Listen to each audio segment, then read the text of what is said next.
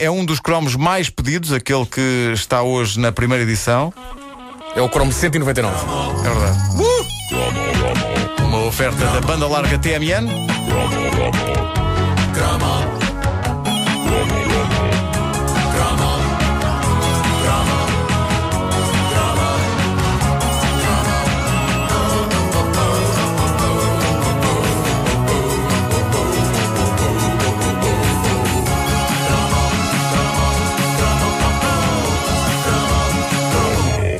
Primeiro cromo de hoje é a série televisiva que nos pôs a olhar para o que tínhamos em casa e a pensar: é pá, caramba, como é tão fixe ter clipes elásticos, fósforos e fita cola.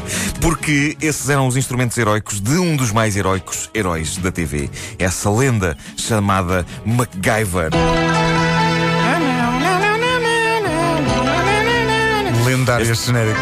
Este tema é incrível, começa assim devagarinho e depois, sem que ninguém perceba o que é que vai. Olha.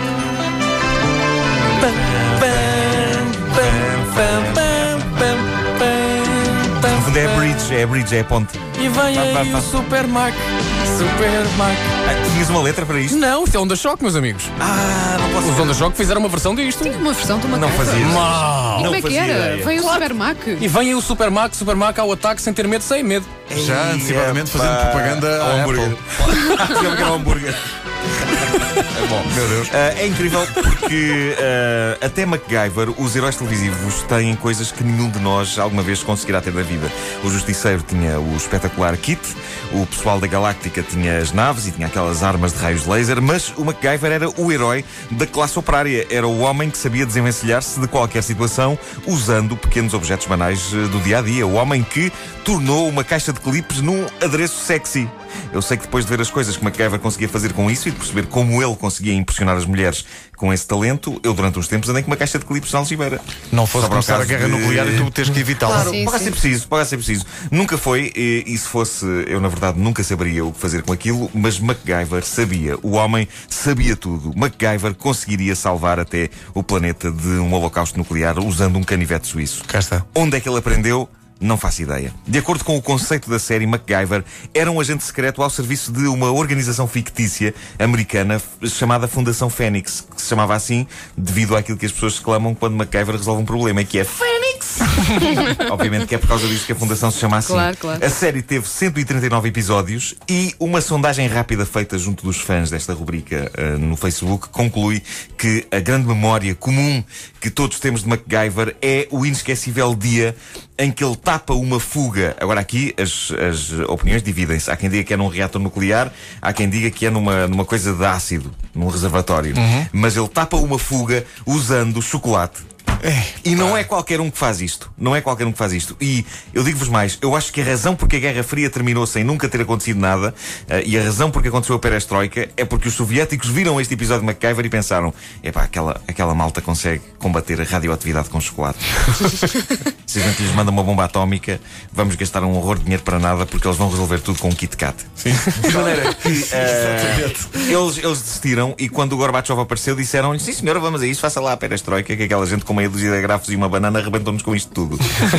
Eh, ao longo destes 139 episódios, MacGyver, eh, interpretado por um homem que tinha o penteado que eu sonhava um dia ter. Richard. Richard Dean Anderson, é verdade. Uh, MacGyver fez coisas que nunca, nem antes nem depois, se viram na televisão. Uh, o tipo fazia bombas com pastilhas elásticas e fez uma vez um jet ski, senhoras e senhores, um jet ski a partir de um caixão. E havia um episódio marcante e muito falado, do qual ninguém se esqueceu, em que o MacGyver combatia uma praga impressionante de formigas que quase o devoravam. E uma coisa que eu aprecio nesta cena é um detalhe sonoro. Quando levam com o fogo, as formigas como que imitem um som que parece um gritinho. E é bem visto, porque as formigas eram os maus. Mas como maus, formigas não são grande coisa. Porque nós matamos formigas a toda a hora. Só que estas tinham de morrer de uma forma mais espetacular. Tinha de se perceber que as porcas iam sofrer. E então vejam lá se não há um ligeiro som no meio de- do som das formigas a levarem com o fogo. Se não há um, um- um ligeiro som de.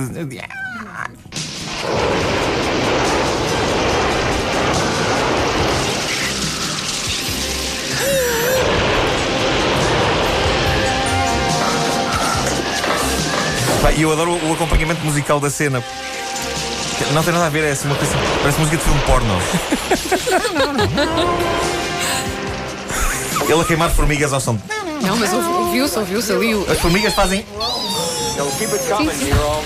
Incrível. Mas era curioso que o MacGyver eh, resolvia todo tipo de problemas, nomeadamente a possibilidade de um grande holocausto nuclear, Uhum. mas havia uma regra de ouro, ele nunca usava armas de fogo. Nunca. Ele, era, tinha- ele, ele era um tipo com uma. Era um pacifista. Era um pacifista, Era- no fundo, era E ele também, de vez em quando, tinha que dar a chamada porrada, tinha que dar socos, Tinha, e depois tinha. era mítico, ele batia nas pessoas e depois queixava-se. Ai! Sim, sim, sim, sim, sim, sim. Era um, Um herói, herói da paz. um herói Eh, enquanto nós estamos a falar, há, há- há um momento, alguns nesta cena das formigas, em que há um diálogo de extrema qualidade, devo dizer-vos, que é o momento em que o amigo do MacGyver, que está com ele a destruir as formigas, lhe diz: Sinto-me como Nero, queimando, Ro- queimando Roma.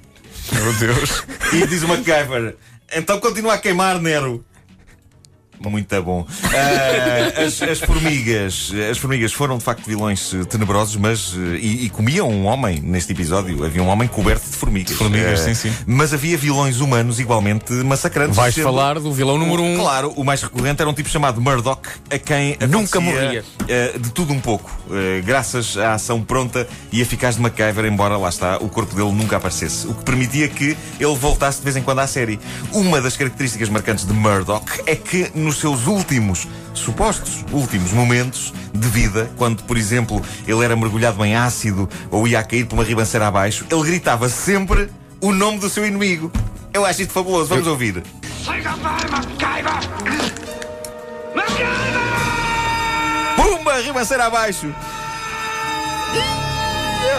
Mas isto era recorrente, porque ele, ele cada vez que o MacGyver dava cabo dele, Era o coiote. isto, era Eu gosto, eu gosto de pensar que ele está a o gritar é o, é o nome da série. Ele está a gritar o nome da série. Ah, Se exatamente. Exato. fosse outra série, portanto, ele caía e dizia Saudades da Fortuna!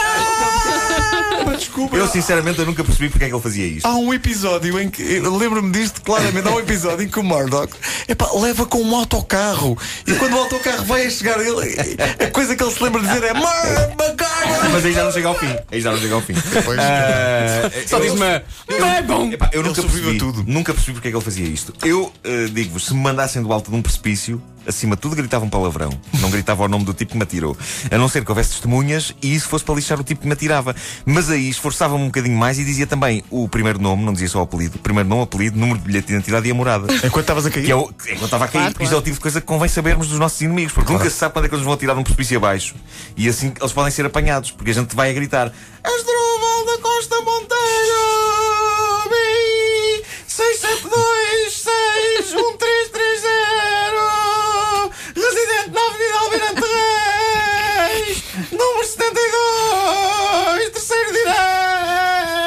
Tinha que ser uma queda muito Pá, tu grande. tinhas que Não, ter. é, é Claro, daquela claro nova sim, torre claro do que lá no sim. Dubai, deve ser. Uh, para que fique nas atas, não tenho nenhum inimigo chamado Asdrubal da Costa Monteiro, ou se calhar não tinha até hoje.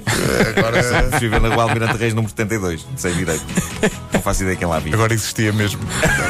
Um abraço para a pessoa que vive nessa casa. Não é nada pessoal. Não é nada Ah, pessoal. agora é um abraço, não é? Miaufa, miaufa. Daqui a bocado, edição 200, É pá, sim. as comemorações eh, eh, implicam que à hora 9h45, mais ou menos, Mais ou é? menos. à volta disso, o tema cromo seja cantado por todo o Portugal. Sim, e que seja documentado esse momento. É quem verdade. tiver. eh, Agora os telemóveis dão todos para, para filmar. filmar. Portanto, quem puder filme, eh, esteja em casa, esteja no, trânsito. carro, esteja no emprego com os colegas. E partilhe depois connosco. É, daqui Queremos, a uma queremos hora. fazer um grande vídeo, um grande documento. Não, é não, sobre vamos fazer o videoclipe Vamos. do, do, do, do teu genérico. É Vamos verdade. a isso. Se o genérico é este, para quem ainda não sabe. Uma oferta banda larga TMN. Romo, Romo.